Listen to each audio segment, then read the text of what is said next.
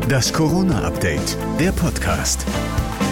Hier ist eine Sonderausgabe des Corona-Updates zum Impfgipfel vom 26. April 2021.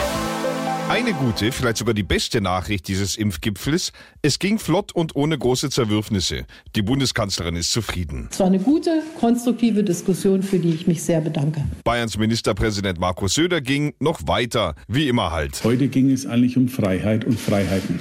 Insofern war das heute eine Hoffnungs-MPK. MPK der Hoffnung also, keine MPK der Beschlüsse wohlgemerkt. Worauf können wir also hoffen? Nun, dass es vorwärts geht beim Impfen und zwar in so großen Schritten, berichten, dass immerhin schon ein Ende der Priorisierung in Sicht ist. Spätestens im Juni, sagt Angela Merkel. Das heißt nicht, dass dann jeder sofort geimpft werden kann, aber dann kann sich jeder um einen Impftermin bemühen. Das war dann aber auch schon so ziemlich das konkreteste Ergebnis dieser Sitzung. Die umstrittenste Frage nämlich, die, wie es mit den Grundrechten für Geimpfte aussieht, die wurde vertagt. Das Robert Koch Institut hatte festgestellt, von Menschen, die bereits beide Impfungen erhalten haben, geht 14 Tage nach der zweiten Impfung keine relevante Infektionsgefahr mehr aus.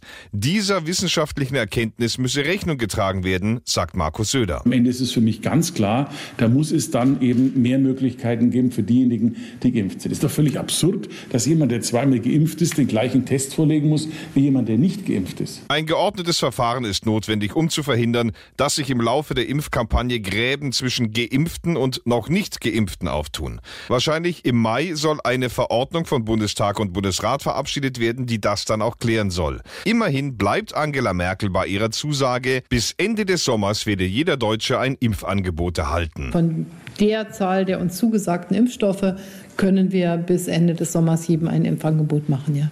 Und das war das Corona-Update Spezial zum Impfgipfel vom 26. April 2021.